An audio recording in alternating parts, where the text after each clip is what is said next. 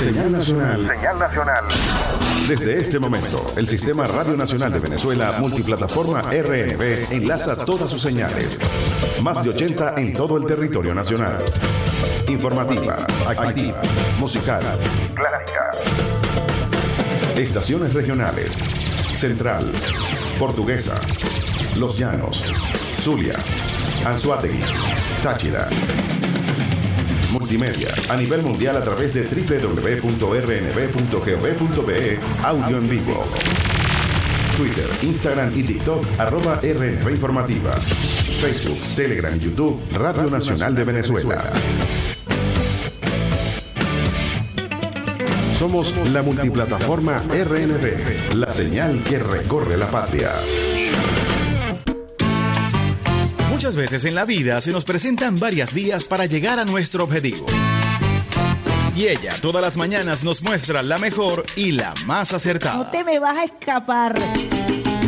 Decidida, Derrotamos al diablo en la calle. espiritual, Con la bendición del comandante eterno, del comandante supremo de la revolución bolivariana, Hugo Rafael Chávez Frías. y sin pelos en la lengua. No vamos a permitir bochinche. Quien se coma la luz, muchachos, ¿qué pasa? Isbemar Jiménez nos dará las herramientas precisas para tomar una Nosotros sí estamos muy claros, vía alterna. Sobre todo en la mañana. Todos los lunes, miércoles y viernes nos nutrirá con análisis y con el toque tropical que la caracteriza. Besito de coco con piña, qué rico. Vía Alterna. Transmitido por Salsa Caribe 102.3 FM y el Sistema Radio Nacional de Venezuela. Con Vía Alterna. Quítate de la vía, Perico. Recorriendo la patria. Quítate de la vía, Perico. Que viene el tren. Muy, buenos días, usuarios y usuarias del Sistema Radio Nacional de Venezuela. Hoy es viernes primero de septiembre del año 2023. Arranca este mes de septiembre con el pie izquierdo, la mano en el corazón, a través de la mejor vía de todas tus mañanas. Vía alterna con el pulpo Alexander Brazón en la consola. Nuestro operador de guardia, Ricardo Miranda, de la nueva generación de Radio Nacional de Venezuela. En la producción musical nos acompaña Peter Carrión nos acompaña también en el teclado a través de la red social X nuestro querido José Antonio y su clan familiar a esta hora, bien tempranito, 7 y 11 de la mañana. Les habla Isbemar Jiménez, como siempre, esperando contar con la bendición de Dios, con la bendición del comandante eterno, del comandante supremo de la revolución bolivariana, Hugo Rafael Chávez Díaz, que nos acompaña todos los días desde el cuartel de 4 de febrero, cuartel de la montaña, con su llamarada eterna, llamarada que es escoltada por la gloriosa milicia nacional bolivariana y por millones de venezolanos y venezolanas que todos los días ratificamos nuestro juramento de lealtad. Hablamos de lealtad, hablamos del comandante Eliezer Reinaldo Otaiza Castillo, hijo de San Blas Valencia, Estado Carabobo, ejemplo de lealtad absoluta al comandante Chávez, al pueblo, a la constitución de la República Bolivariana de Venezuela, lealtad absoluta como soldado a la gloriosa Fuerza Armada Nacional Bolivariana, lealtad, lealtad al presidente obrero y chavista Nicolás Maduro Moros. Les recordamos a los usuarios y usuarias que estamos transmitiendo desde Caracas, una del Libertador, Reina del Guaraira, repano a todo el territorio nacional a través de la señal que recorre la patria, RNB Informativa y nuestro canal juvenil RNB Activa, además de nuestros seis canales regionales, RNB Táchira, RNB Portuguesa, RNB Los Llanos, RNB Región Central, RNB Anzuategui y RNB Zulia. Arrancamos también la mañana con una lluvia de besitos de coco con piña para todos los usuarios y las usuarias que saben que hoy es viernes y están en sintonía de vía alterna. Lluvia de besitos de coco con piña, también por supuesto celebrando la presencia de las guacamayas del Sistema Radio Nacional de Venezuela, Dina, Darío, Otay, Aristóbulo, ellas nos acompañan todos los días al inicio de la jornada y al final de la tarde con su algarabía, con su colorido en los árboles frutales de la sede de Radio Nacional de Venezuela, allí en Chapellín, Caracas. El pulpo Alexander Brazón ya se encargó de darle su desayuno, su alimento desde bien tempranito, preparando café directamente desde Río Caribe para el mundo, cafecito con un toquecito de clavitos de especie, canela, él se afana allí preparando ese café para inundar con el aroma del café venezolano toda la radio desde bien tempranito y dándole allí frutica a las guacamayas. Así arrancamos nuestro viernes de primero de septiembre del año 2023. De inmediato vamos a consultar el pronóstico del tiempo que nos ofrece el Instituto Nacional de Meteorología e Hidrología a través de su red social X. Situación general, la onda tropical número 35 en su desplazamiento del oriente al centro del país. Modula y activa la zona de convergencia intertropical esta dinámica atmosférica es reforzada por la radiación solar directa sobre Venezuela, típico para la época del año, originando abundante nubosidad, algunas de gran desarrollo vertical, productoras de lluvias o chubascos, actividad eléctrica y eventuales ráfagas de viento, especialmente en las horas de la noche y tarde, siendo más intensas y frecuentes en las zonas de nuestro Esequibo, Delta Macuro, Sucre, Centro Norte, Centro Costero, Bolívar, Amazonas, Llanos Occidentales, Mérida y Zulia. En el resto del territorio nacional se prevé nubosidad parcial en la mañana, incrementándose luego del mediodía con lluvias o chubascos al final de la tarde e inicio de la noche. Así que este es el pronóstico que tenemos eh, para el día de hoy, según el Instituto Nacional de Meteorología e Hidrología, dos días después eh, de la luna llena, nos indican nuestros compañeros de el INAMET. Entonces, les recordamos que tenemos ya de salida la onda tropical número 34, todavía en la zona más oriental del país, por nuestro Esequibo, la onda tropical número 35, y en el Atlántico la onda tropical número 36. Es el pronóstico del tiempo para hoy viernes primero de junio, eh, primero de junio, primero de septiembre. Descargas eléctricas, recuerden, para el día de hoy con destellos azules y eventuales ráfagas de viento pendiente Bolívar, sureste de Amazonas, oeste de Apure, noreste de Guárico, norte de Yaracuy, este de Falcón y sur del lago de Maracaibo. Les invitamos, como siempre, a seguir entonces las cuentas del Instituto Nacional de Meteorología e Hidrología para los pronósticos nacionales y para el pronóstico regional, es decir, de cada uno de tus estados.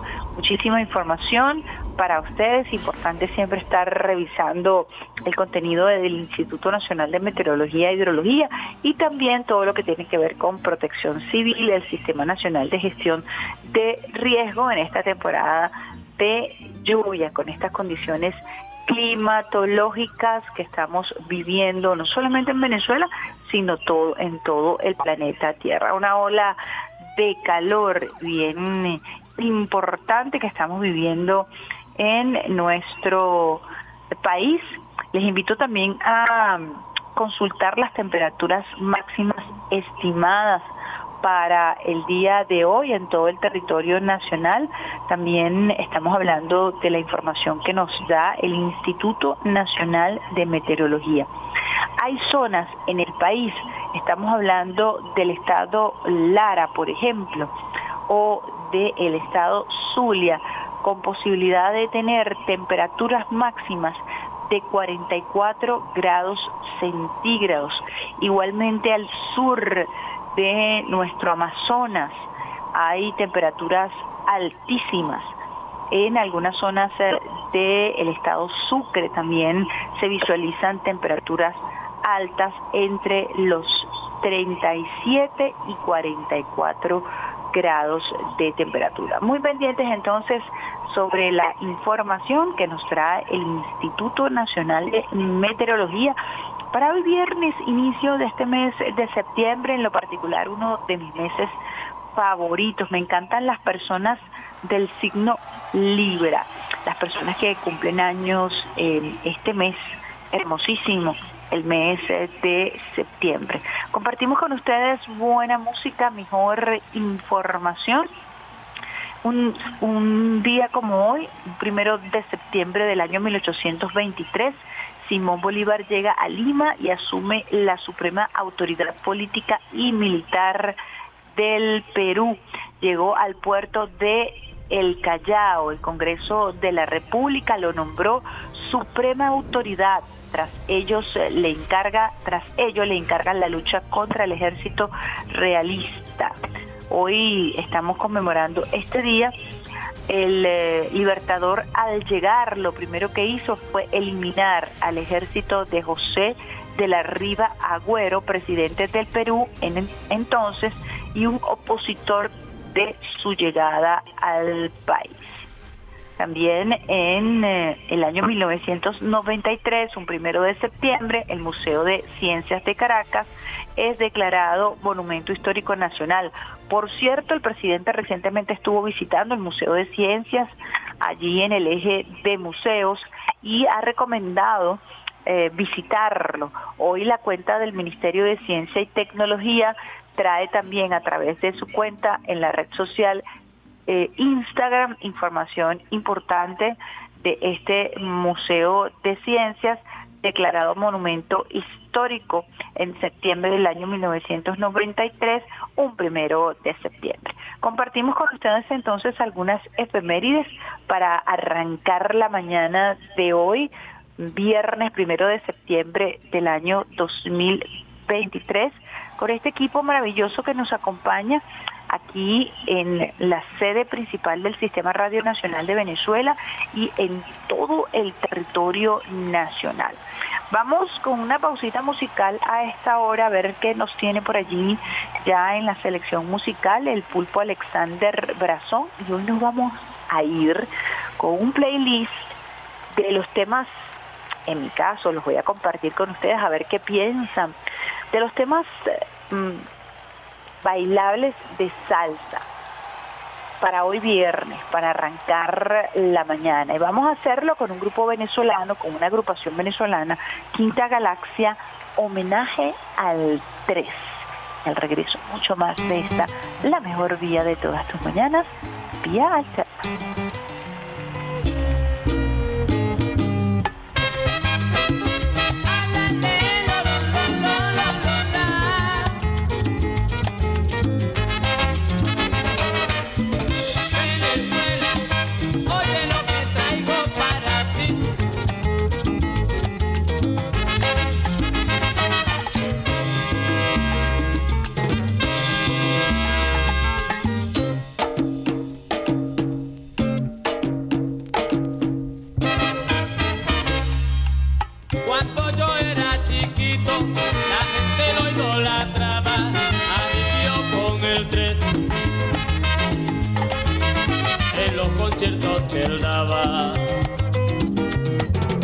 Con un suave movimiento hacia la interpretación y decía con aire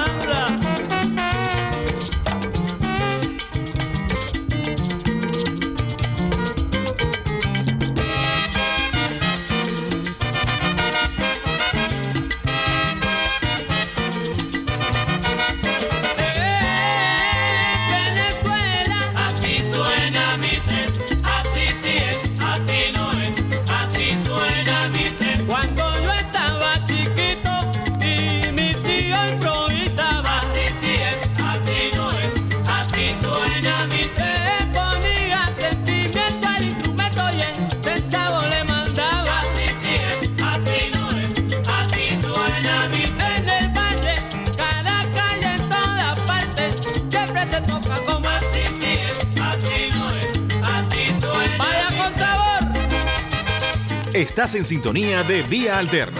Es viernes y el equipo lo sabe.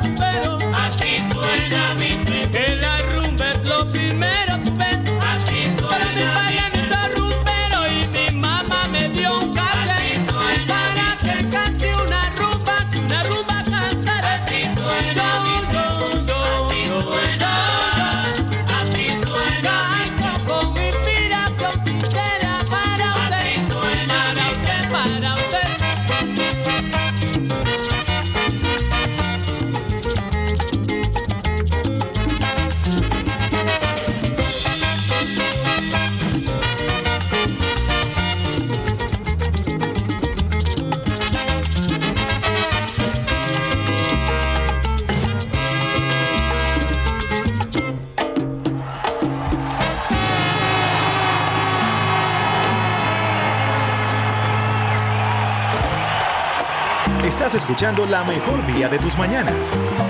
Vía Alter, Vía Alter, con Isbe Mar Jiménez.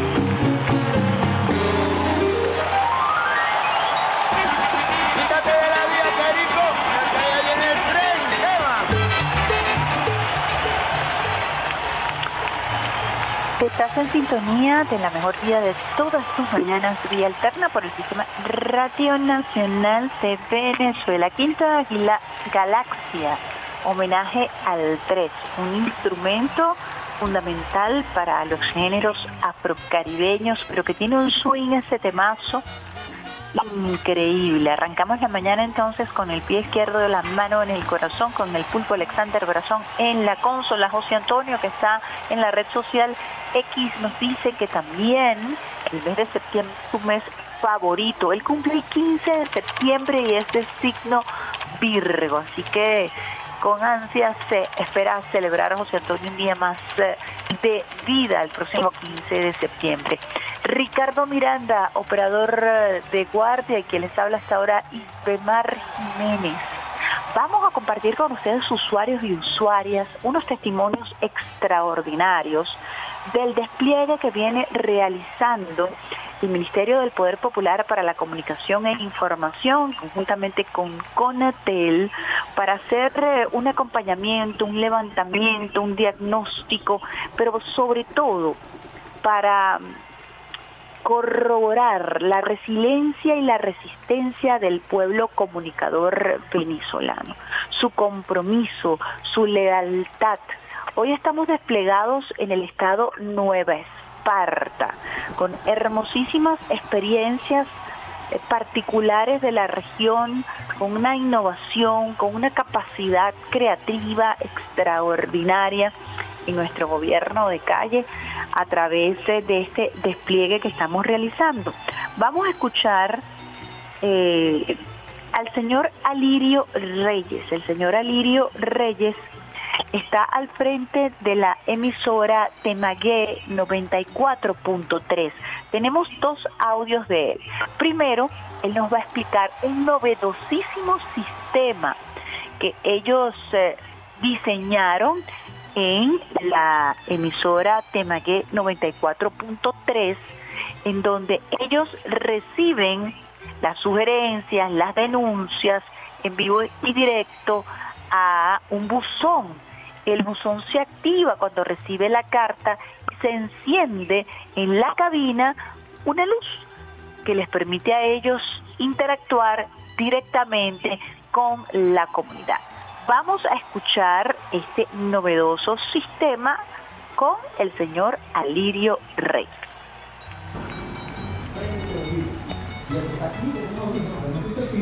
¿Cuál del, del buzón?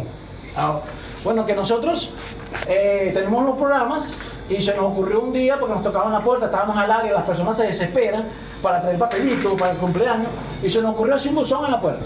Entonces la persona llega, nuestro usuario y usuario llegan y le hace el papelito allí, el operador en ciertos 3, 4 minutos va y este, chequea el buzón. Y ahí siempre hay que si la, la respuesta, que si hay el cumpleaños, eh, cualquier información de la comunidad. Y se inventaron los bombillos para saber estaba ahí. Y lo del bombillo con un timbre, vuelvo a tocar otra vez, ese timbre que está allí, eso, para que cuando los operadores estén con los audífonos, estemos en vivo, cuando ellos llegaban, tocan a la puerta, ya nosotros sabemos que hay alguien allí. Porque como estamos acá, no nos escuchamos el timbre o tenemos los audífonos puestos. Entonces se nos ocurrió esa idea. Eso es para que el que está aquí o ya hay alguien allá. Y el operador se para, normalmente el operador es el que se para y atiende a la persona. O Y- agarra el papelito. o sea, haga- y, y el papelito, o sea, hay personas, porque eso es cierto, hermano. Hay- la persona, saluda también. Claro. Este, hay personas que lanzan, colocan el papelito, pero igual toca el timbre para que, mira, vengan aquí, aquí estoy yo y con nosotros conseguimos el papelito. O sea, eso es algo que, que, que lo hicimos tratando de buscar de que la, información del pueblo, la información del pueblo no, no quede aquí el cumpleañero, cualquier información, que el agua, X, sino que nosotros estamos pendientes de ese buzón. Todavía la emisora está apagada y nosotros, yo a veces llego pendiente del buzón que a ver hay por allí en el buzón. Porque ya nos acostumbramos de ese buzón. Y eso ha dado, eh, mira, eso, yo se lo recomiendo a todas las radios del país. Yo se lo recomiendo. Eso del buzón, colocarlo en la puerta principal de la, Nos vamos a llevar esa idea. Sí, mira, eso funciona, hermano, eso funciona. De verdad que funciona porque funciona. Sí ha funcionado acá. Escuchábamos entonces al señor Alirio Reyes explicar su novedoso sistema del buzón, el timbre y la luz, para garantizar la comunicación popular, que la información eh, del pueblo y las necesidades se puedan transmitir de manera inmediata. Y escuchábamos la voz de Simón Rechider, quien es el director de medios comunitarios y alternativos del Ministerio del Poder Popular para la Comunicación. También el señor Alirio le envió un mensaje muy emotivo desde la 94.3 al presidente Nicolás Maduro Moros y queremos compartir con ustedes, usuarios y usuarias, ese mensaje. O sea, desde acá, desde Santa María, la Fundación Comunitaria Rapana, nosotros queremos enviarle un saludo, pero grandote, un abrazo fraternal y margariteño a nuestro presidente revolucionario Nicolás Maduro Moro. Sabemos que lo está haciendo bien, que cuente con nosotros. Nosotros estamos rodillas en tierra con la revolución y hemos visto que Maduro de verdad que ha puesto un corazón. Yo lo digo siempre al aire, lo digo al aire y lo voy a decir aquí. El Padre que el universo es poderoso, pero Maduro también es poderoso. Maduro es poderoso. Y de verdad que ojalá Maduro vea este, vea este video, ojalá lo vea porque hemos reconocido que Maduro es un hombre poderoso, grande y poderoso como no es el padre creador del universo. Lo digo de corazón y lo dice mi equipo, en el nombre de la fundación, en nombre de todos, lo hacemos con alegría y con mucho entusiasmo. Aquí estamos, y esto ha sido una creatividad, esto ha sido un pueblo compenetrado, el pueblo nos pregunta. Ahí escuchábamos entonces a Lirio Reyes con ese emotivo mensaje de, desde su emisora 94.3 al mundo. Él envía un mensaje muy caluroso, muy emotivo al presidente Nicolás Maduro Moros. Puedes ver este y otros mensajes a través de nuestra multiplataforma, el Sistema Radio Nacional de Venezuela, en nuestra cuenta, en la red social Instagram. También lo puedes ver el video en nuestra cuenta en la red social TikTok. En este desplazamiento por el estado Nueva Esparta, también escuchamos lo que nos tiene que decir el alcalde, de la Asunción, Ali Romero. Vamos a escuchar.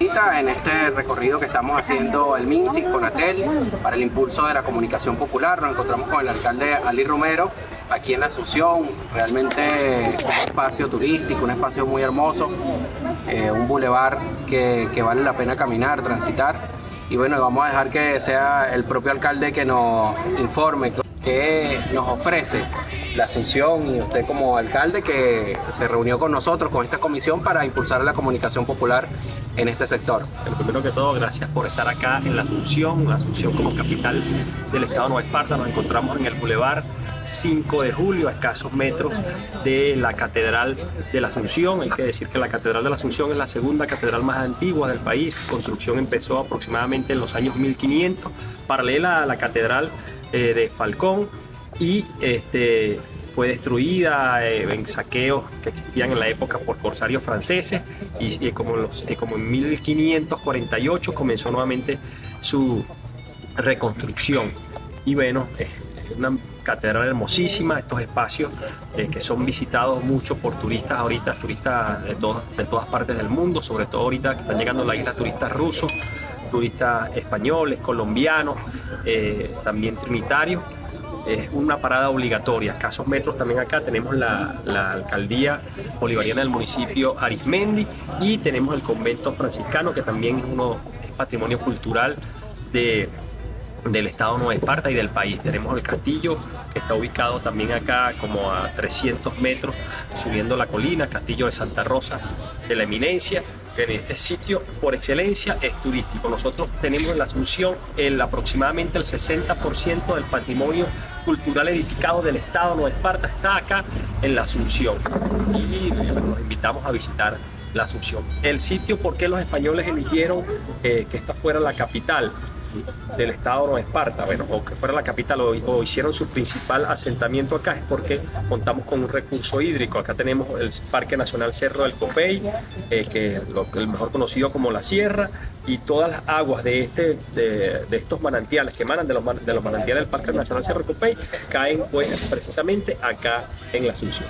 La importancia que usted evidencia sobre la comunicación popular y las radios comunitarias sobre todo acá en, en, este municipio. Importantísimo. Nosotros hemos venido trabajando de la mano con las radios comunitarias acá en el municipio de Arismendi, es un municipio por excelencia muy católico, muy religioso, que aprecia su cultura. Es la tierra donde nació nada más y nada menos el, el maestro Prieto Figueroa y este, hemos estado trabajando con las radios comunitarias que, estado, que están bastante compenetradas con el tema religioso y con el tema cultural, con el tema educativo y de verdad eh, cuando queremos que los vecinos escuchen algo lo transmitimos a través de las radios comunitarias. Excelente.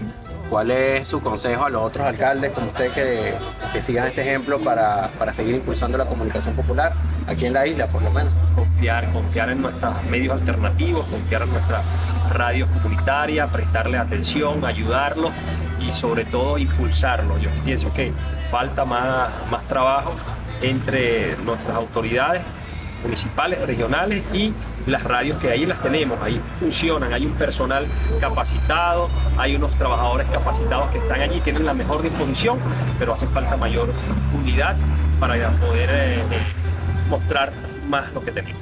Esta visita.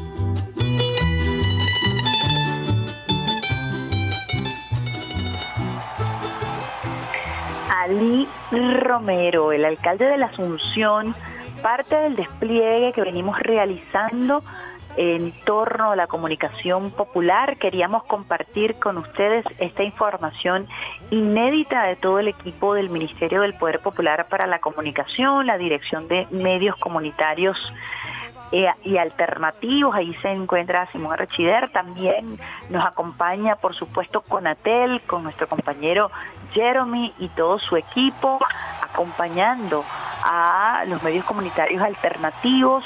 Y fíjense en la importancia, eh, como lo señalaba el alcalde Ali Romero, desde la Asunción, en algunos eh, sectores, en algunas regiones de nuestro país, el único medio que existe es el medio comunitario alternativo, es la radio, y se convierte en un bastión importantísimo para garantizar la información, para promover la cultura, los valores regionales, las fechas históricas.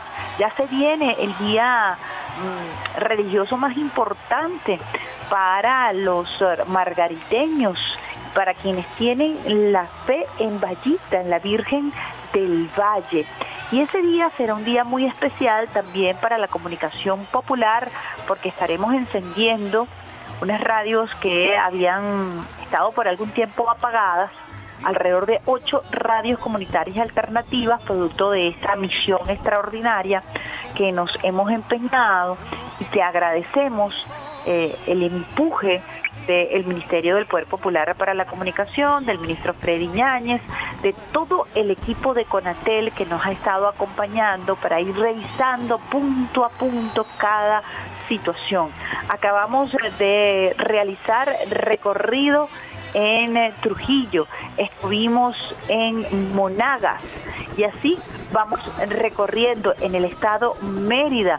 Hemos estado visitando diversas entidades precisamente para ir a la Venezuela profunda y para escuchar qué tiene nuestro pueblo que decir en torno a los medios comunitarios alternativos, a propósito ciertamente de lo que el presidente eh, nos ha solicitado, que es la reestructuración y cómo hacemos para que esos medios comunitarios alternativos desde el territorio continúen esta labor extraordinaria de defender ese bastión comunicacional y que ellos también puedan tener acceso a las nuevas tecnologías y trabajar en diversos frentes. 7 y 42 minutos, el tiempo se nos ha ido rapidito. Vamos a una pausita musical. Recuerden que hoy vamos a estar compartiendo temas que me parecen saborcitos para bailar hoy viernes de nuestra música afrocaribeña, de nuestra música caribeña, de lo que se conoce como el género de salsa. Vamos con Fuego 77, Be Mine. Y al regreso mucho más de esta, la mejor vía todas sus mañanas, Viernes.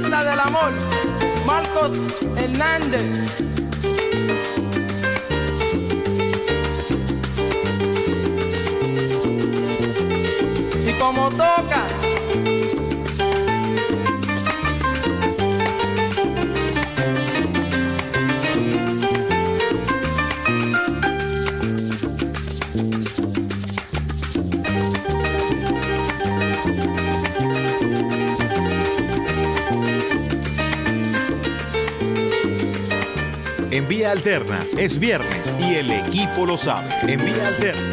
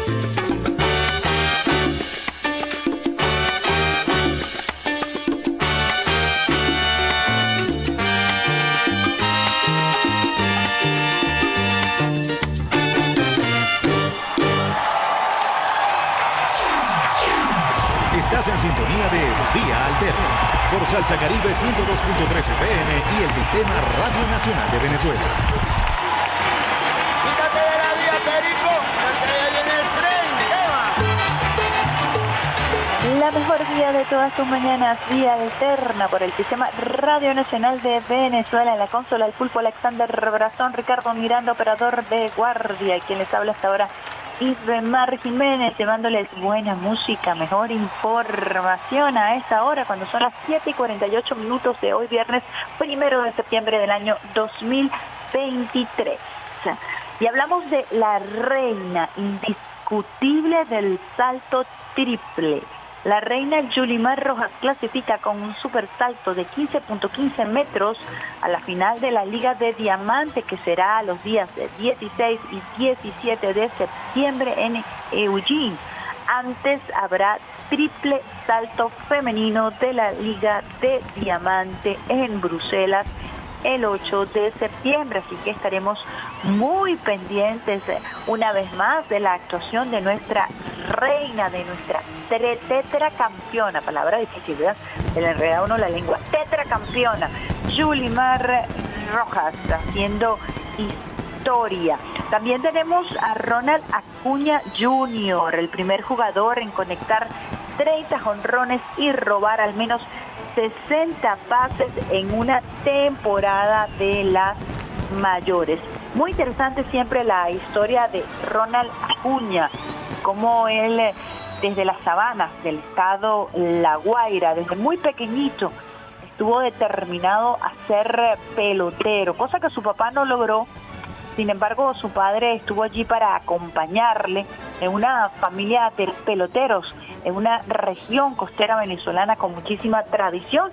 Y fíjense eh, los récords importantes que ha batido Ronald Acuña directamente de La Guaira para el mundo. Así que Ronald Acuña Jr. es el primer jugador en conectar 30 jonrones y robar al menos 60 bases en una temporada en las ligas, en las grandes ligas.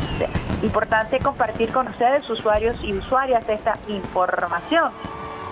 Otra buena información, venite para Maracaibo.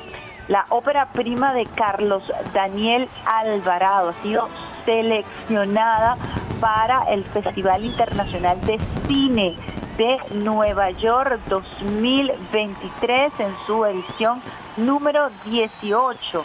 Este festival se estará realizando el 29 de septiembre eh, conjuntamente con Diamond Globe Awards y se estará realizando en el Kappa Theater del Jackson Theater de la ciudad de Nueva York. Esta es una de las películas eh, más nominadas eh, del año, es eh, Benite pa Maracaibo.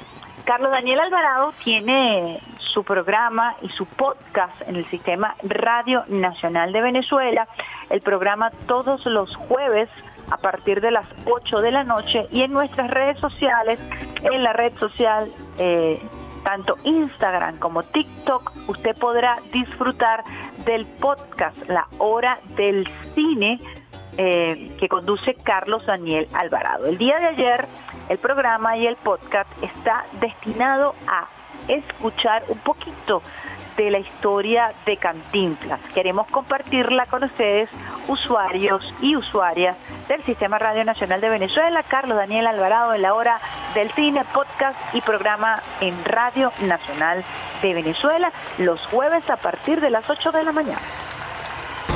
¿Qué pasó, mi gente? Miren, si hay alguien a quien yo admiro como actor, es a un señor llamado Mario Fortino Alfonso Moreno Reyes, alias Cantinflas. Este personaje es asociado con la identidad nacional de todos los mexicanos, hizo una larga y exitosa carrera cinematográfica que incluyó su incursión en el cine estadounidense, en Hollywood. Charles Chaplin llegó a comentar que para él Cantinflas era el comediante vivo más importante en su momento. Mario Moreno Cantinflas contribuyó al florecimiento del cine de oro mexicano y sin duda alguna es una de las figuras más importantes del cine iberoamericano.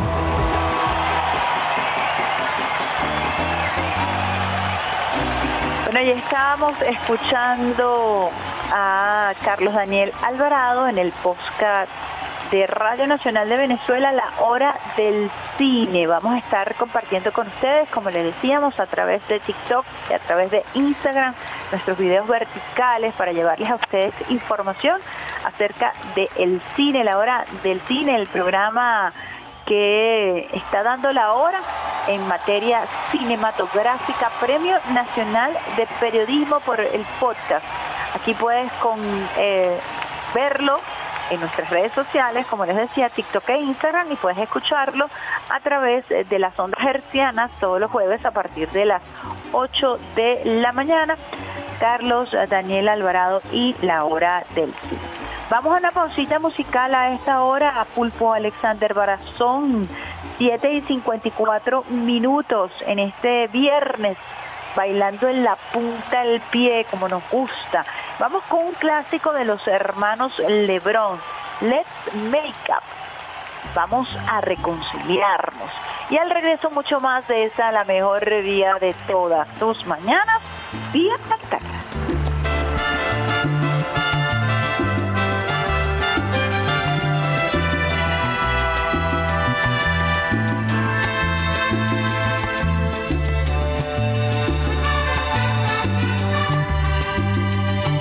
Love that we once had. Get it back. All we need is time to see us through. It's not a problem separate us, no. You're the daytime of my life. You're the moon that shines my night. Let's not break up, try my best to please your every dream. Let's not break up. Let's make up without you. I live a life of fantasy. I will never see the sunlight above me. Is it true that you don't love me? Friday.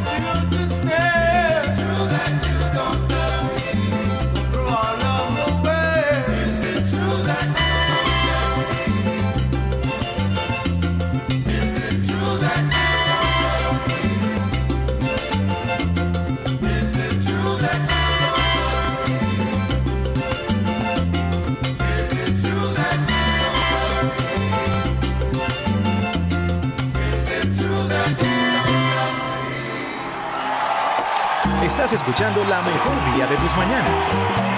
Vía Alterna. Vía Alterna. Con Isbe Mar Jiménez.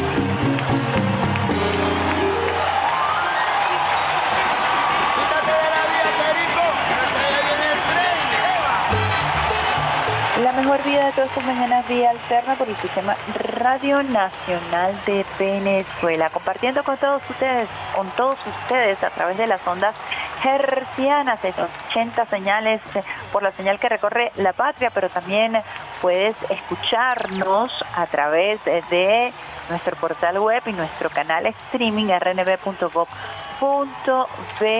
Allí está la señal de RNB informativo y la señal de RNB activa.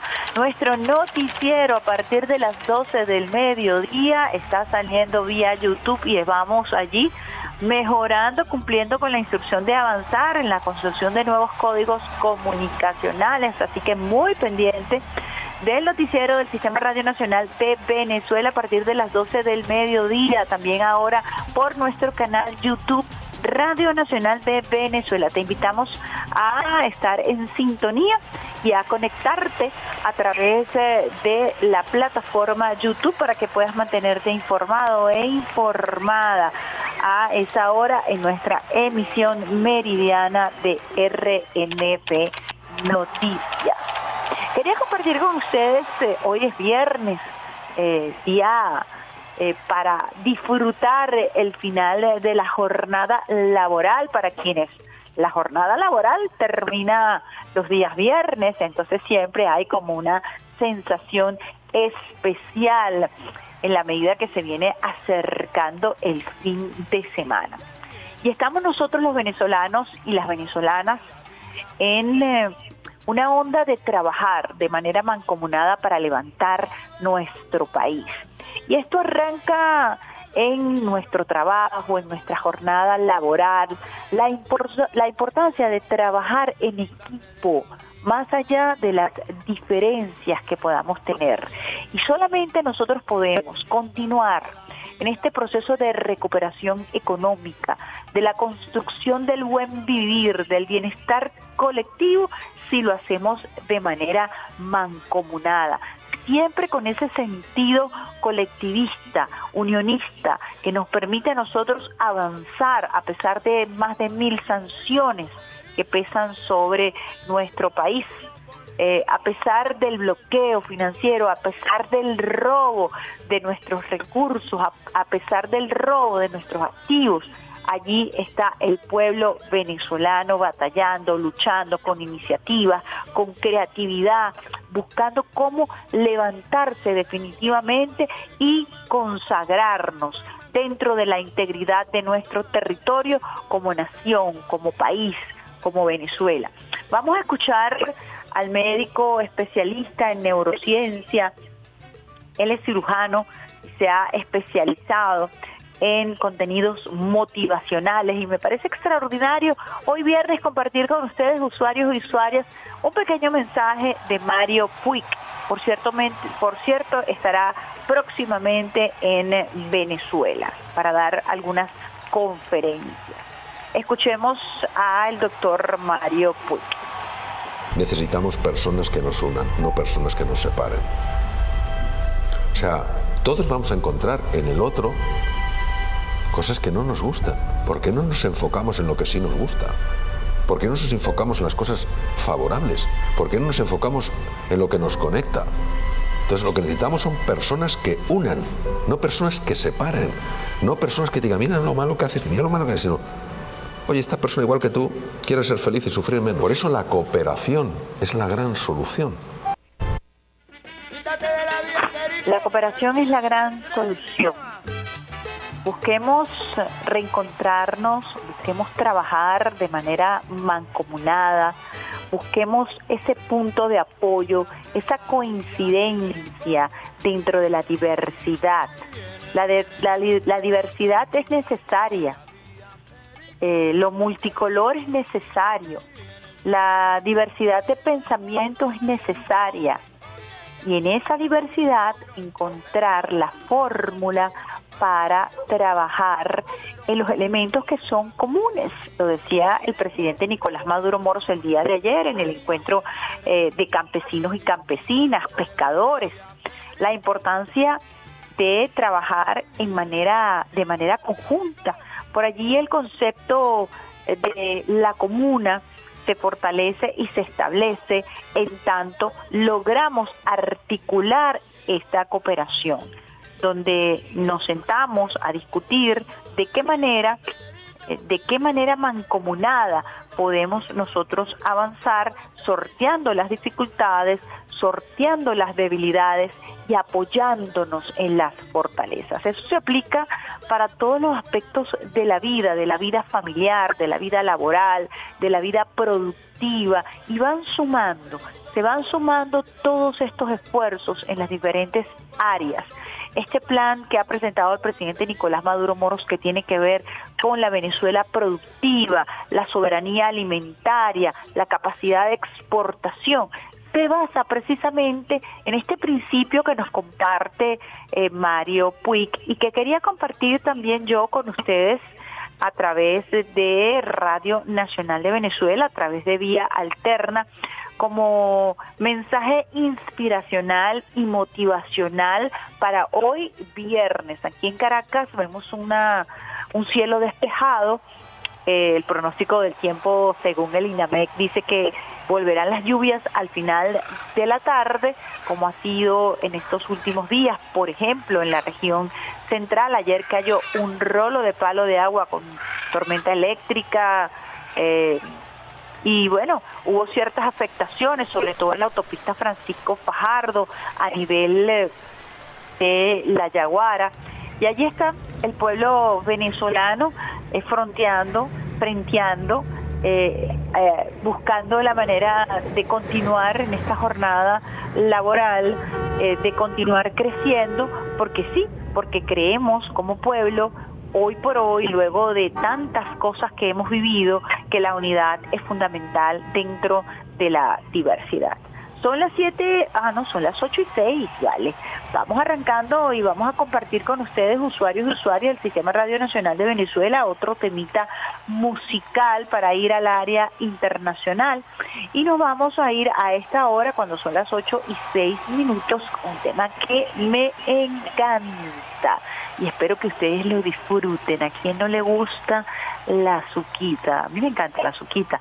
La azuquita y el guaguancó y el eh, swing caribeño que nos trae este tema de Eddie Palmieri bajo con tumbao. Y al regreso más de esta, la mejor vía de todas tus mañanas, vía alterna.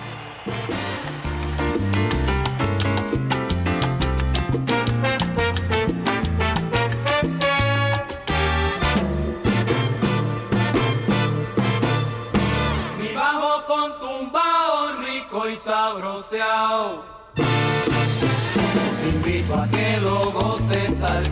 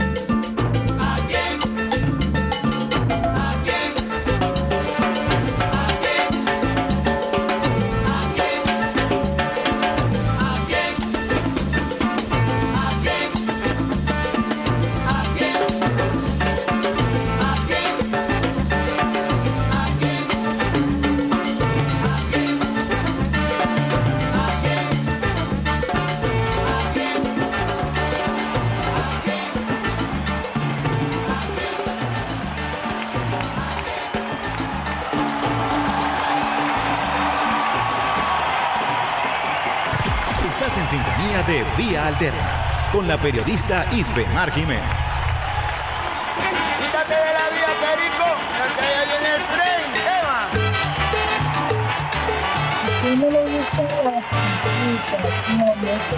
de Edith Palmieri, esta gente sintonía de la mejor vida de las mañanas, vía alterna por todo el sistema Radio Nacional de Venezuela, en la consola, el grupo Alexander Brazón y quienes habla Tori Bemar Jiménez. Y de inmediato nos conectamos con el ministro de Acuicultura y Pesca, Juan Carlos Loyo, para que nos dé información acerca de los anuncios que hiciera el presidente Nicolás Maduro Moros el día de ayer en ese encuentro con campesinos, campesinas, pescadores y pescadoras. Bienvenido, ministro Juan Carlos Loyo, a esta su radio nacional de Venezuela. Sabemos que viene de una chamba increíble el día de ayer en este encuentro. Sí, Bemar, bueno, buenos días a todos, buenos días a todos los radioescuchas de Radio Nacional. Un importante congreso de campesinos, pescadores, acuicultores y como fue llamado por el propio presidente, por productores del mar, la tierra, eh, del campo, perdón, eh, la ciudad, los ríos en general, una gran convocatoria donde, bueno, hubo ese gran y bonito encuentro entre ese pueblo productor, ese pueblo que día a día asegura la seguridad alimentaria de nuestro país y su presidente, pues, de Maduro. Fíjese, eh, algunas tareas importantes en las que usted ya viene trabajando, el censo de pescadores, pescadoras, de acuicultores y acuicultoras, ¿cómo va eso? Eh, dentro del ministerio, usted se ha venido desplegando en todo el territorio nacional y quisiera que nos informara un poco la importancia de contarnos para ir diseñando las políticas públicas pertinentes que permitan impulsar este sector importantísimo para el país. Sí, Bemar, eh, permíteme con señalarle, ah, sobre todo porque es importante que además todos los pescadores que no pudieron llegar, que no pudieron asistir, el, el caso del sector pesca y acuicultura, y estoy segurísimo que en el caso del sector campesino también, primero señalarles que el presidente llamó a que el Congreso no sea solamente un punto de llegada, sino apenas el punto de partida, señaló. El presidente Nicolás Maduro insistió, un punto de partida para una convocatoria permanente.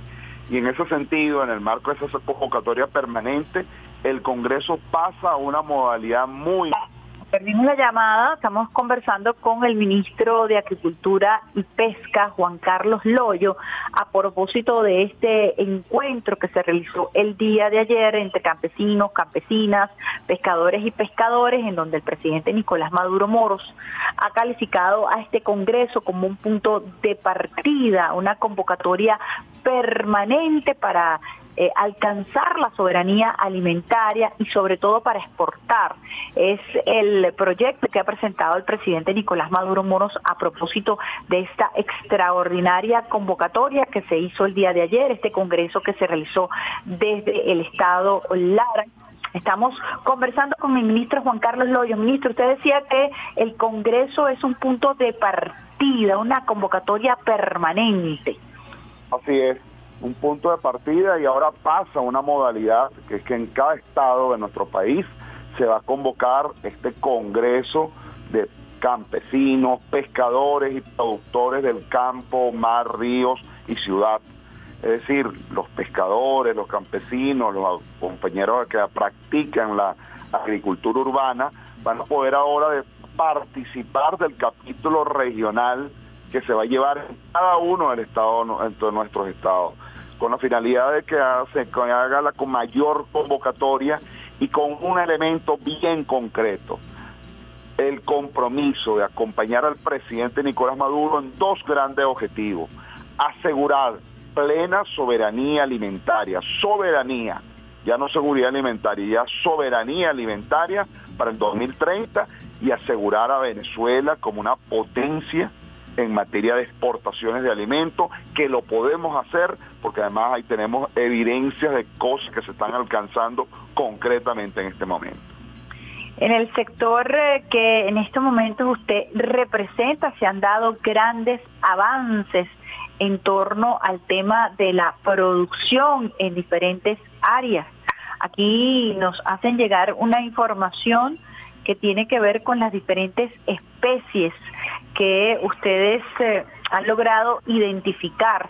Primero, la cultura pesquera ha- se ha registrado en un 85 mientras que la producción acuícola en acuícola en un 15%. ¿Cómo ve usted eh, el crecimiento del sector pe- pesquero en el país con miras a cumplir estos objetivos?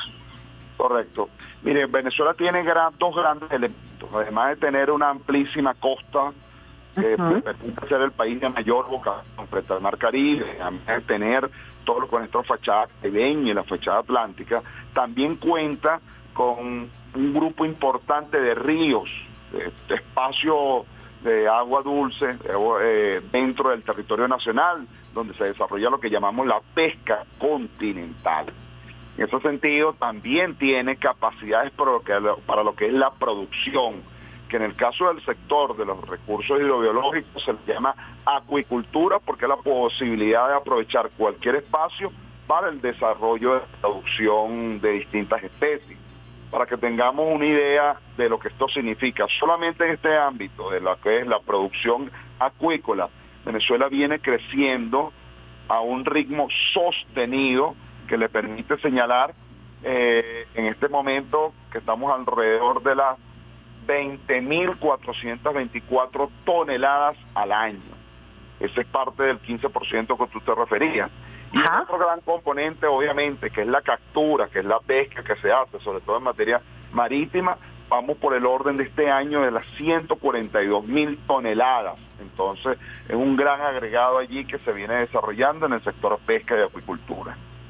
Para los usuarios y las usuarias que nos están escuchando a esta hora, importante señalar los rubros en cada uno de estos segmentos. En cuanto a la captura de pesca, tenemos un impresionante desarrollo de la, de la sardina y en, en cuanto a la acuicultura del camarón. Ábrenos un poquito acerca de esto. En alguna oportunidad decíamos que el camarón se ha convertido en el segundo rubro de exportación de rubros no tradicionales, más allá del petróleo, ¿no? Y es muy interesante este aspecto del camarón. Sí, que viene muy a propósito de la, de la orientación que señaló ayer el presidente, del compromiso de ir a una estrategia que le permita a Venezuela tener plena soberanía alimentaria. ¿Aló? Sí, la escuchamos, ministro. alimentaria. En el caso de la sardina, los principales recursos hidrobiológicos que nosotros, nuestro país cuenta. Aprovecho para aclarar, cuando hablamos en términos de los recursos hidrobiológicos, porque se habla de todo lo que sea una especie que en algún medio marino, un medio acuático, un medio de agua, pueda alcanzar la vida, no solamente los peces, moluscos, mariscos, etcétera, ¿no? De tal manera entonces que en el caso de la sardina es nuestro principal recurso, es entre otras cosas un alimento extremadamente importante para el país.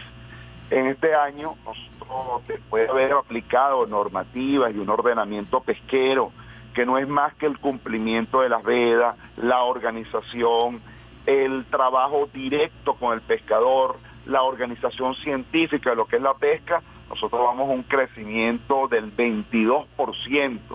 Esto significa unas aproximadamente 32.900 toneladas que vamos en materia de lo que es solo sardina. Y entonces tú dices en ese sentido, si llevamos las cosas a este ritmo, hacemos este compromiso con el presidente Nicolás Maduro, con toda seguridad, al 2030 vamos a ser un país con esa capacidad de tener la soberanía plena alimentaria. En el caso del camarón, En el caso del camarón, sabes que es un rubro que es de la acuicultura, como muy bien lo dices, es decir, es un cultivo que se, que se desarrolla a partir del aprovechamiento, sobre todo lo que es la cuenca del eje del sur del lago, donde se viene desarrollando una actividad muy aparada, muy, muy, muy en el ritmo de lo que fue el- la creación de la ley de, de pesca y acuicultura, es decir, muy al ritmo del gobierno bolivariano. ¿Qué significa esto? Eh, desde los años 90 había varios intentos hasta la llegada de la revolución del comandante Chávez, donde con la aplicación de la ley de pesca y acuicultura comienza un proceso intensivo de investigación, desarrollo y aplicación. Más de 40 grandes granjas que se dedican a la producción de este rubro.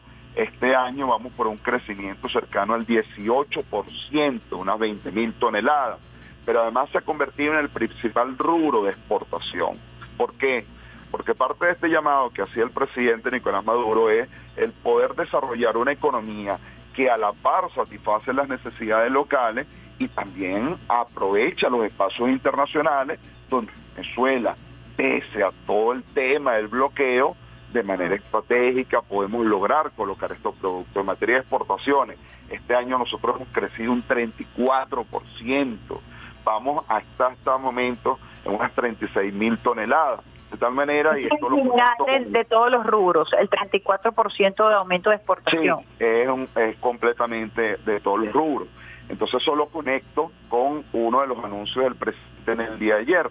El presidente llamaba a un gran censo de campesinos y pescadores y agrourbanos para ser incorporados activamente en todo lo que significa el desarrollo de un sistema de bienestar para el pescador, de bienestar para el campesino, a través de la plataforma del sistema Patria. Es decir, lograr que hasta el último pescador del último rincón, del último río, de la última costa, comunidad pesquera, lo incluyamos en el sistema Patria y de esa manera sea abrazado, sea cobijado por eh, la política del presidente Nicolás Maduro en lo que es bienestar para nuestro pueblo. Eso fue una de las decisiones que el presidente también mencionó en el día de ayer. Fíjese que es muy importante eh, para tocar otros temas, eh, cerrar acá en cuanto a las especies exportadas y los países, ¿no?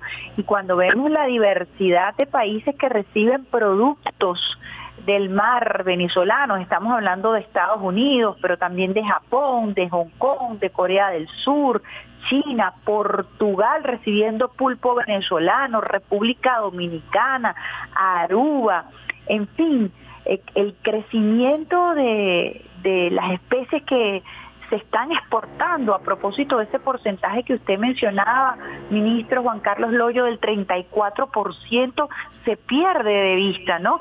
Y a veces eso no es visibilizado eh, tradicionalmente, la importancia de hacer ver el crecimiento de eh, en el área de pesca y acuicultura y ese 34% que tiene un destino ya bien marcado, ¿no? Sí, sí, Bemar, y aprovechemos, que como tú muy bien lo dices, para el que no está familiarizado con estos temas, desde el desconocimiento genuino, pero también a veces dentro de cierto desconocimiento malévolo, mucha gente se pregunta, bueno, pero ¿y cómo exportan? ¿No se supone que ustedes están bloqueados? Déjeme explicar lo siguiente. El proceso de exportación no es solamente tener un producto de altísima calidad, como el caso del camarón y otras especies venezolanas. El proceso de exportación es también que el de país desarrolle capacidades técnicas para poder cumplir con todo lo que son las normativas sanitarias, con las normativas de seguridad, con las normativas de manejo de los planes sanitarios de las plantas, de las áreas de exportación, que en general la comunidad internacional exige, desde países como China, Rusia, Turquía, aliados, hasta países de América Latina, en el caso el caso de Estados Unidos, la- la- las normas que ellos exigen, en el caso de la Comunidad Europea.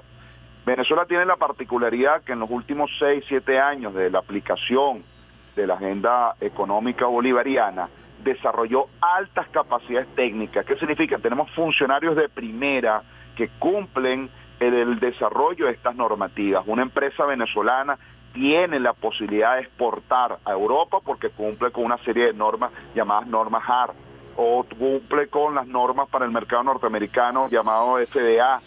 Y esas normas las hacen técnicos venezolanos del Estado venezolano. ¿Qué es lo que nos pasa? Que, la eh, sobre todo el caso de Estados Unidos, nosotros podemos colocar un producto allá si es una empresa privada que hace la exportación. Ah, pero si fuese el caso de que el propio Estado venezolano y quisiese hacer la exportación, ahí inmediatamente opera el bloqueo, ¿no? Entonces es un, un tema que siempre hay que estarlo relacionando porque toca la seguridad y defensa de la nación, pero enseguida debo conectar con que una de las grandes decisiones que tomó el presidente ayer, escuchando al pueblo campesino y pescador, es que voy a dar un salto a la seguridad y defensa, es la incorporación, le dio el- la orden al mayor general Tabata Guzmán el día de ayer, que es el comandante general de la milicia bolivariana, la incorporación masiva de nuestros pescadores y campesinos a la milicia nacional bolivariana. Esto tiene un enorme impacto porque no solamente significa organización, sino significa llevar el esquema de la seguridad y defensa de la nación a cada rincón de nuestro país. Y ya los pescadores lo han demostrado en el caso de Chuao, eh, lo que significa participar en el caso de La Guaira dentro de la seguridad y defensa de la nación. Entonces, también aprovecho... ¿Cuál sería el rol que jugaría ahí entonces la Milicia Nacional Bolivariana, trabajando de manera conjunta con los pescadores y las pescadoras y los campesinos y las campesinas? Mira, recordemos que la Milicia Nacional Bolivariana es el pueblo organizado en armas, con doctrinas, con el cumplimiento de las normas constitucionales, con el cumplimiento de todos los, los que es la prerrogativa de ser participantes activos de la seguridad y defensa de la nación. De tal manera que incorporar a los pescadores a la Milicia Nacional Bolivariana va a permitir que ellos, que juegan un rol activo de soberanía en nuestras aguas territoriales, porque son los que están navegando a 40 millas, o un barco industrial que está cercano ya a las 100 millas náuticas, que es el límite, o uno de los límites de nuestra plataforma, bueno, ellos son, no, solamente son un ejercicio productivo, sino también sea un ejercicio de asegurar la soberanía de esos espacios como tal. Eso fue una de las grandes proteger nuestro territorio. Exactamente, la protección integral de nuestro territorio. Y Bemar, y sería bien, bien justo de mi parte si no menciono los dos últimos elementos que aprobó el presidente ayer. Un fondo, un financiamiento de cerca de 150 millones de bolívares, 165 millones de bolívares para ser exacto, 165 millones de bolívares que va a estar a disposición del financiamiento para el pueblo campesino, para el pueblo pescador y el pueblo agrourbano. Una medida de verdad que viene a inyectarle vitalidad al sector porque entre otras cosas sabíamos que producto de las sanciones el tema del financiamiento se había venido reduciendo sustancialmente. Pero ahora con esta decisión del presidente y además lo llamó un fondo rotatorio, si el pescador cancela el fondo, eh, si el campesino cancela el fondo, inmediatamente esos recursos vuelven a ingresar y vuelve a activarse el fondo como tal. Y el segundo elemento que usted quería destacar está también el, kit- el, el kit de pesca segura que también anunció el presidente Nicolás Maduro Moros el día de ayer. Sí, eh, todos los pescadores sobre todo se enfrentan a lo que es la navegación, a la pesca artesanal eh, y el mar, todo lo que ha sido navegante, sabe que bueno, enfrenta diversas vicisitudes. Eh, la pesca artesanal en el mundo tiene una característica que es poco dada a usar sistemas de posicionamiento, sistemas GPS, inclusive hasta por un tema de lo que es la cultura productiva. Eh, una vez que un pescador identifica un banco de peces, bueno, quiere mantenerlo allí para que sea un lugar para ir permanente al evento de la pesca.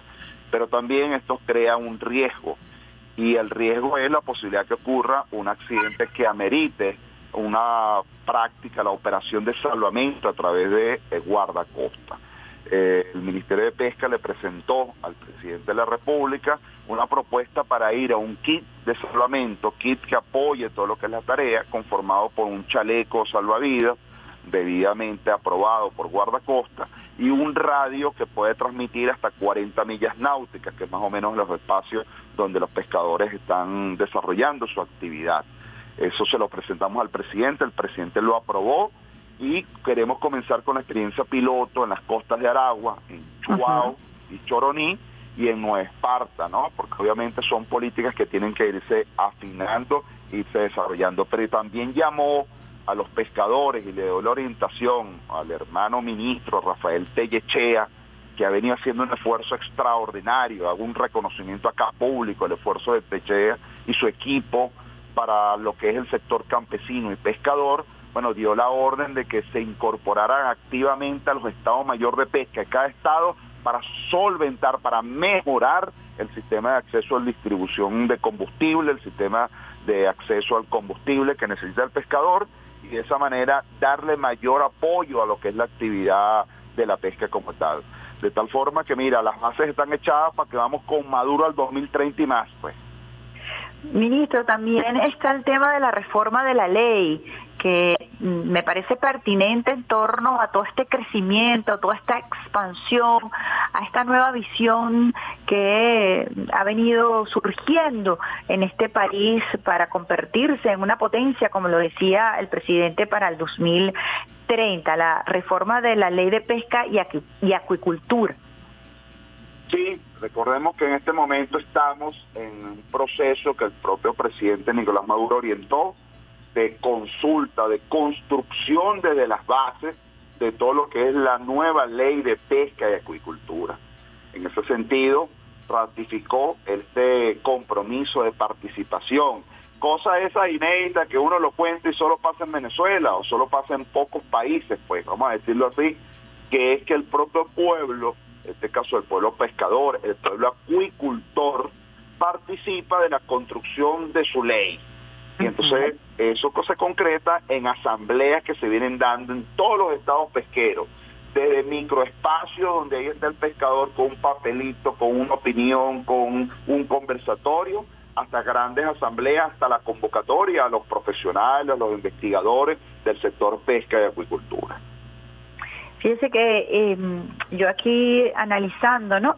Usted ha estado trabajando en el sector campesino porque usted estuvo al frente del Instituto Nacional de Tierra y hoy le toca trabajar con los pescadores, las pescadoras, con los acuicultores en una visión amplia que me parece muy pertinente en este momento a propósito de esos desafíos y retos que eh, propone el presidente Nicolás Maduro Moros, como usted lo decía, no solamente para hacer eh, para la seguridad alimentaria, sino para ser autosustentable. ¿Cómo avisora usted precisamente ese año 2030 a propósito de estas metas que ha fijado el presidente Nicolás Maduro Moros?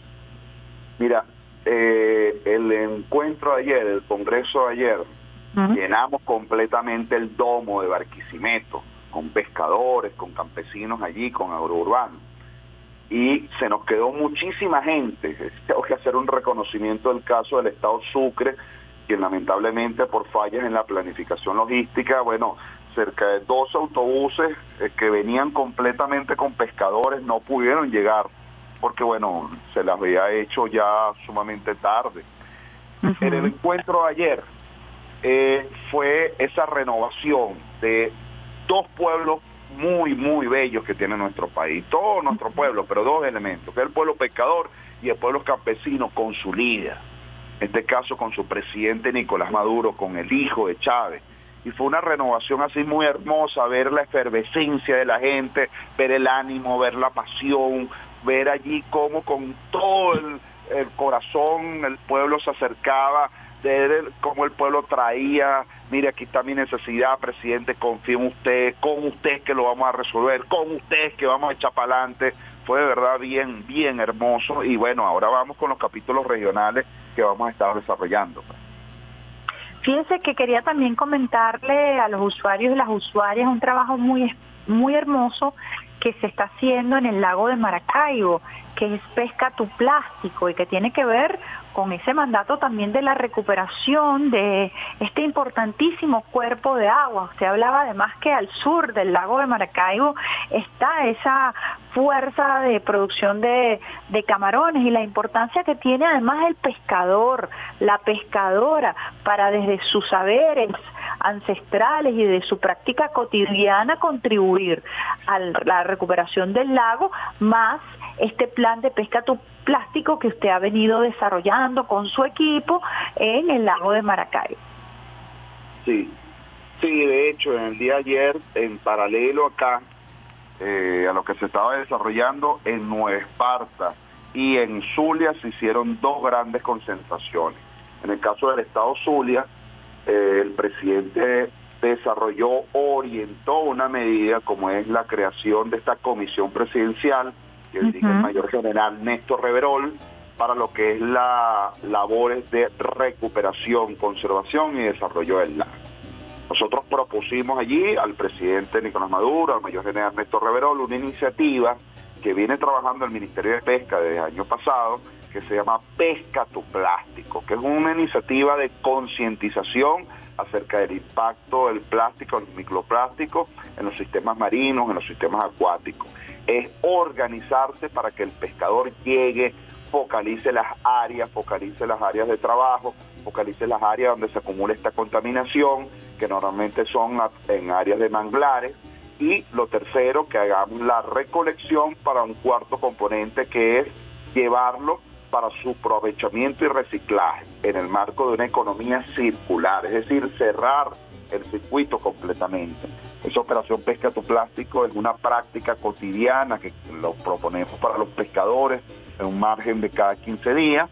Ayer se llevó una nueva jornada de Pesca tu Plástico y mira, es impresionante porque estamos actuando en la recuperación de manglares que sabrán todos los estudiosos y curiosos de este tema, son esenciales para la vida marina, para el espacio acuático como tú señalabas, es también un componente de recuperación del lago de Maracay. Ministro, bueno, yo creo que la comunidad organizada, tanto campesina como pescadores, acuicultores, eh, tienen mucho que dar al país en esta nueva construcción de una economía eh, no petrolera y que además en estos momentos, como usted lo decía, si estamos logrando esto eh, con medidas coercitivas unilaterales, ¿qué no pasaría en Venezuela si lográramos romper ese cerco como de por la vía del hecho lo estamos haciendo?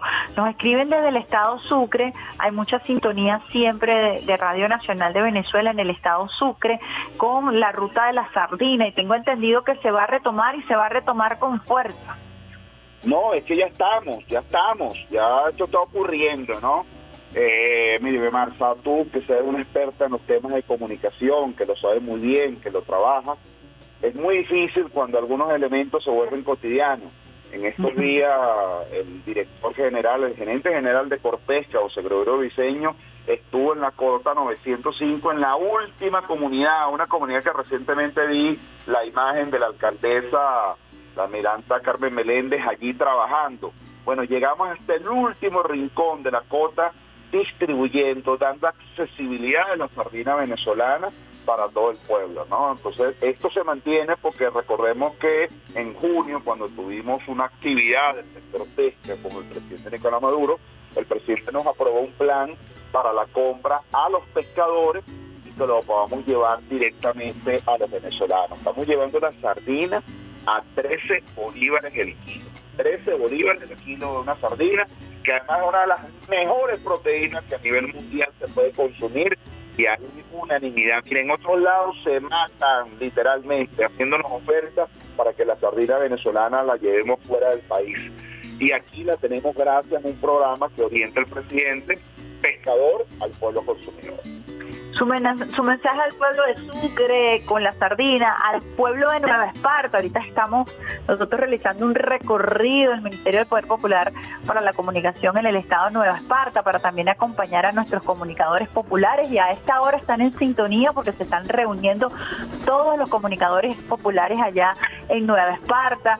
Ellos también muy impresionados con el tema de la sardina, con el tema del pulpo, que ha sido, bueno, impresionante la producción de pulpo a niveles de exportación, a niveles de, de consumo en Caracas. Hemos visto, eh, a propósito de lo que usted nos comentaba en la última conversación, eh, cómo se ha activado, incluso ustedes pusieron a sus cocineras, a sus cocineras a explicar la cocción del pulpo y ahí entendí que hay que asustar al pulpo, el ministro. Hemos aprendido mucho.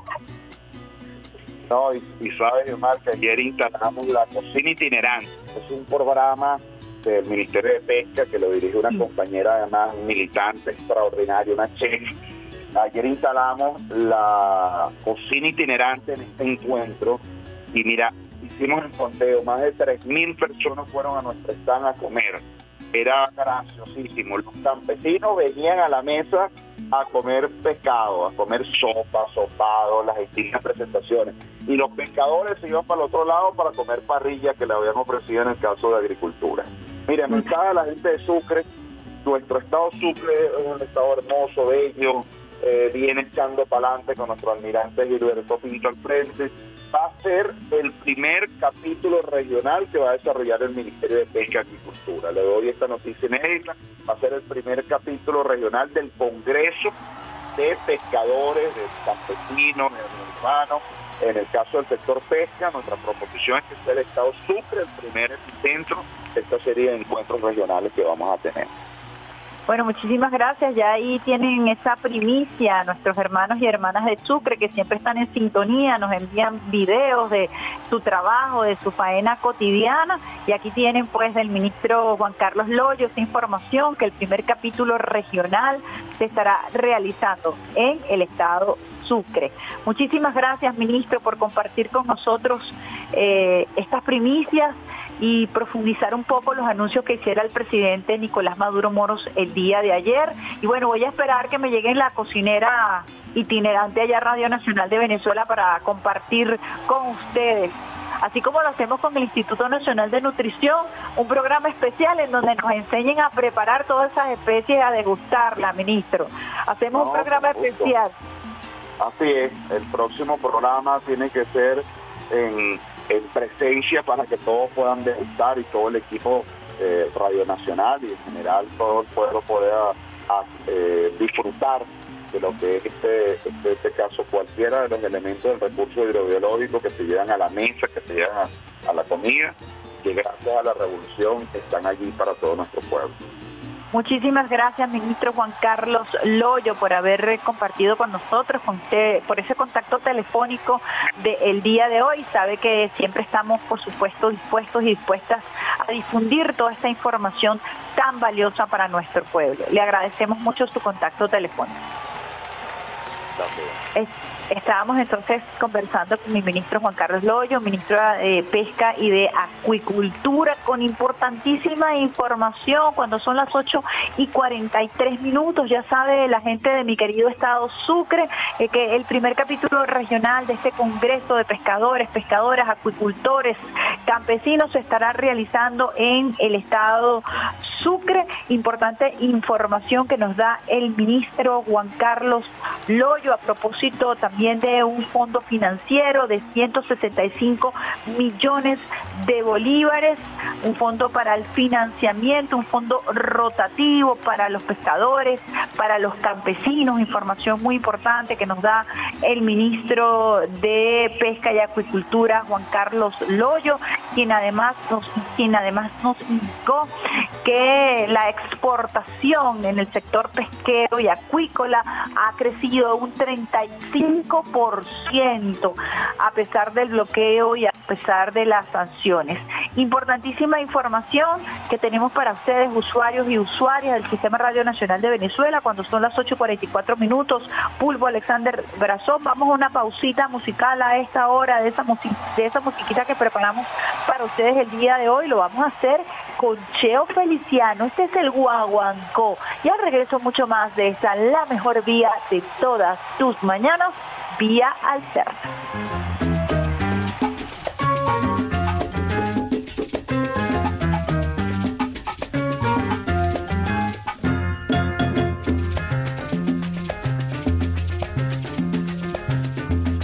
Para mí el guaguanco es una alborada, es la tristeza que me hace sonreír cada mañana.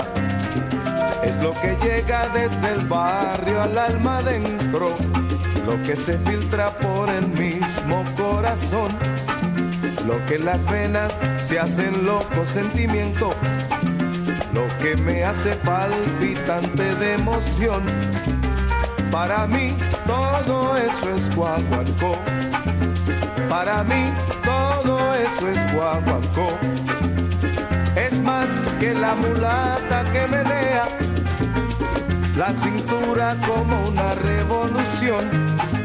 Va más allá del toque de un tambor y hasta el amor me parece un guaguancó. Para mí el guaguancó es una alborada, lo que en el alma se prendió como una luz. Es una fuerza penetrante de verdad, es la cadencia que me da felicidad, es la cadencia que me da felicidad.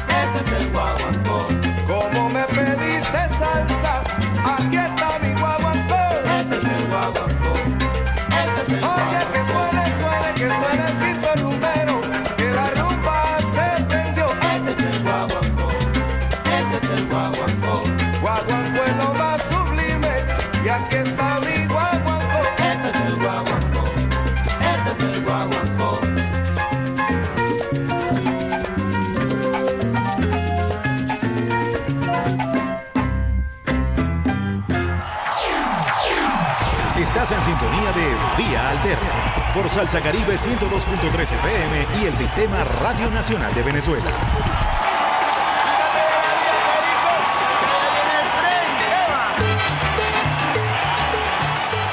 Estás en sintonía de la mejor vía de todas sus mañanas, vía alterna por el Sistema Radio Nacional de Venezuela y el pulpo se ha asustado. Cuando hablamos de cómo se asusta la de la preparación del pulpo, después que usted le voltea la cabeza, usted agarra el pulpo en agua hirviendo y lo sumerge, tres, lo saca y lo, lo sumerge y lo saca tres veces. Este es el pulpo en el agua caliente, lo saca una vez. Metes el pulpo en agua caliente, lo sacas por segunda vez. Metes el pulpo en agua caliente, lo sacas por tercera vez. Y eso se llama asustar al pulpo, Alexander Brazón. ¿Pensaste que era contigo la cosa? Bueno, aquí estamos en esta la mejor vía de todas tus mañanas, vía alterna, ya terminando por el día de hoy. Esta extraordinaria oportunidad de compartir con ustedes usuarios y usuarias del Sistema Radio Nacional de Venezuela. Vamos con un video que teníamos preparado para ustedes usuarios y usuarias, lo vamos a colocar eh, porque no el profesor Ubaldo García desde las montañas de, Trujillo eh, hoy no va a poder salir y nos vamos a robar entonces unos minuticos para compartir con ustedes este trabajo de un post eh, que eh, tenemos en Instagram, que a veces consultamos y que ha venido registrando todo lo que sucede, en lo que está sucediendo en África. A propósito de el rechazo a la colonización francesa que por años se ha perpetuado en el continente africano con una política de saqueo brutal. Los pueblos de África están reaccionando, están reaccionando, eso sí, de manera violenta, porque ha sido violento el despojo, el saqueo, la colonización, y hay que estudiar y analizar con muchísima capacidad académica, histórica, con conceptualización y contextualización, lo que viene ocurriendo, eh, esos levantamientos militares, levantamientos civiles, en torno a lo que son las antiguas colonias uh, francesas. Este post eh, en Instagram, la cuenta se llama El fin de la historia, así se llama la cuenta, que viene registrando todos estos eventos que se están suscitando en África, sobre todo en las colonias o ex colonias, en algunos casos francesas. Vamos a escuchar este tema. Lo que está pasando en África es increíble. Hubo otro golpe de Estado en una ex colonia francesa, esta vez en Gabón. Este golpe derrocó a la familia Bongo, que lleva gobernando el país desde 1967. Pero el líder de la junta militar que hizo el golpe es el primo del presidente depuesto. Además, después del golpe encontraron maletas llenas de dólares y euros en la casa del hijo del presidente depuesto. Como en golpes recientes, en este caso, también entre la población viene creciendo el sentimiento antifrancés. Muchas empresas francesas tienen varios intereses con los recursos naturales de Gabón. La minera francesa Eremet, por ejemplo, tuvo que detener sus operaciones de extracción de manganeso después del golpe. Para que se den una idea, este país tiene apenas una población de 2 millones de habitantes. Y a pesar de ser uno de los principales productores de petróleo, un tercio de la población está bajo la línea de pobreza. Todo esto explica el crecimiento del sentimiento antifrancés entre la población. En fin, este golpe se suma a la lista de golpes que ocurrieron en ex colonias francesas en África en los últimos años, junto con Malí, Burkina Faso y Níger. ¿Qué opinan? Pero ¿qué opinan? Eh, realmente el mapeo de África en torno a las colonias francesas se ha destapado porque se ha evidenciado, se ha roto el cerco mediático que sobre África eh, se ha tendido para invisibilizar con toda intención lo que ha sido la política de saqueo, en este caso particularmente hablando de Francia, la sumisión, y cómo países con recursos naturales, minerales, energéticos, están sumergidos en la pobreza cuando sus recursos naturales son extraídos por transnacionales francesas que se han alimentado de la explotación de estos recursos, del saqueo y, por qué no decirlo, de la esclavitud a la que han sometido con trabajo forzoso a estos pueblos de África. Macron se la ve mal porque además su país ha tomado postura, ha participado en la fórmula de la OTAN para atacar a Rusia y sabemos el descalabro económico que esto ha ocasionado en la comunidad europea luego de decidir la comunidad europea arrastrarse y doblegarse a los intereses estadounidenses, a los intereses belicistas de la OTAN. En este sentido, ha habido, por supuesto, una afectación en el campo energético, en el campo productivo. España eh, Italia, son algunos de los países que se han visto afectados, Portugal se han visto afectados y por supuesto Francia, que solamente ve una reducción en su Producto Interno Bruto, sino que también ha venido sintiendo el rigor del pueblo en la calle, manifestando el deterioro de su calidad de vida. Una encrucijada más para este vapuleado gobierno de Emmanuel Macron, que hoy pierde, entre comillas, una colonia más, un pueblo que ha decidido de alguna manera eh, romper con este coloniaje y tratar de buscar caminos eh, a propósito de la situación de pauperización de su vida, producto de la violencia histórica, de lo que significa una apropiación, un despojo de su territorio, un despojo de sus recursos, la pobreza extrema que reina en estos países que se sienten, por supuesto, completamente humillados y despojados de su identidad. Es muy interesante lo que está ocurriendo hay que, por supuesto, analizarlo con el tino adecuado para entender desde el contexto de la África expoliada qué significan estas reacciones, qué significan estos levantamientos y qué significan estos movimientos.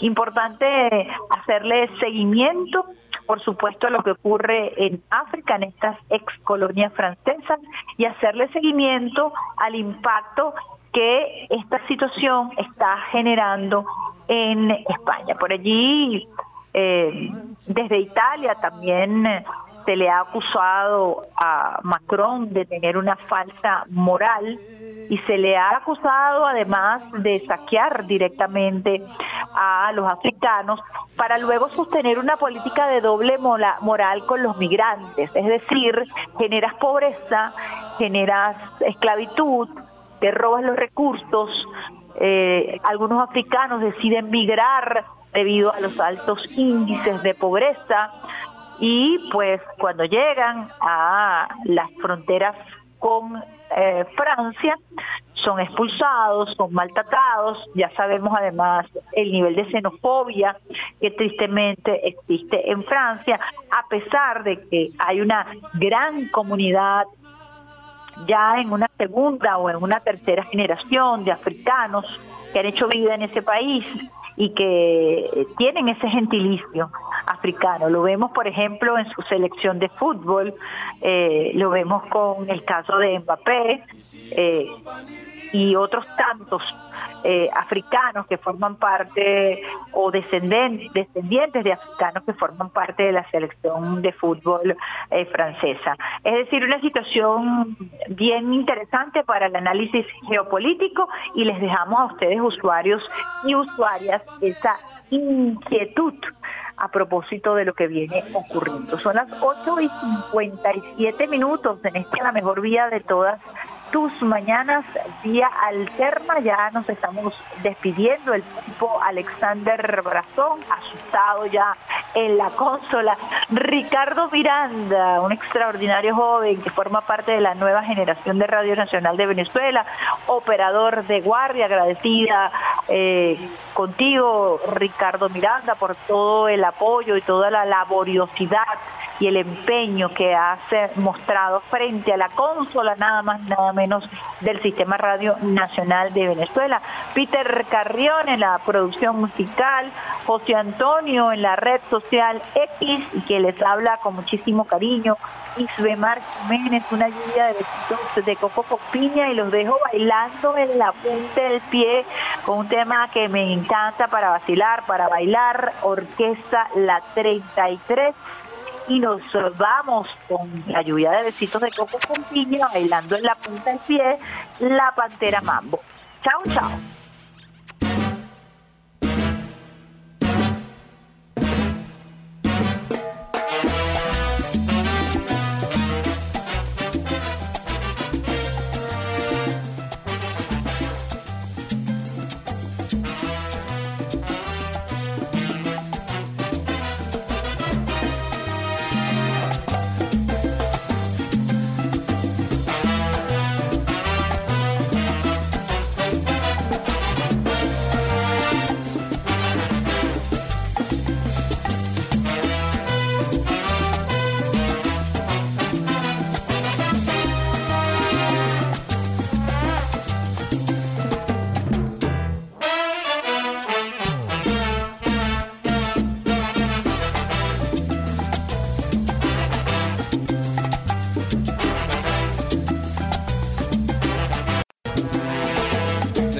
Se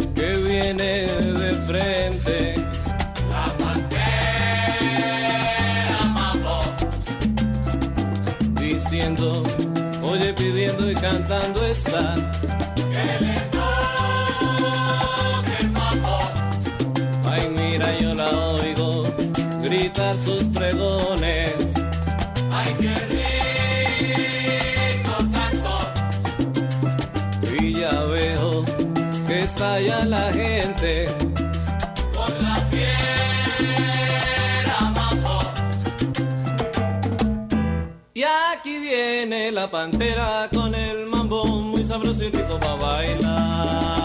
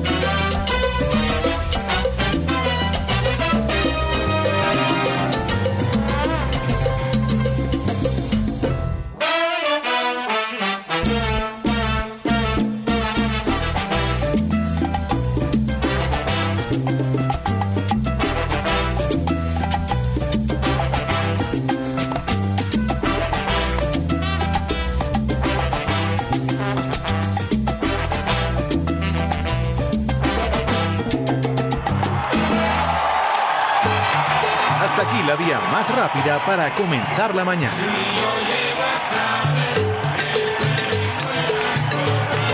Esto fue Vía Alterna.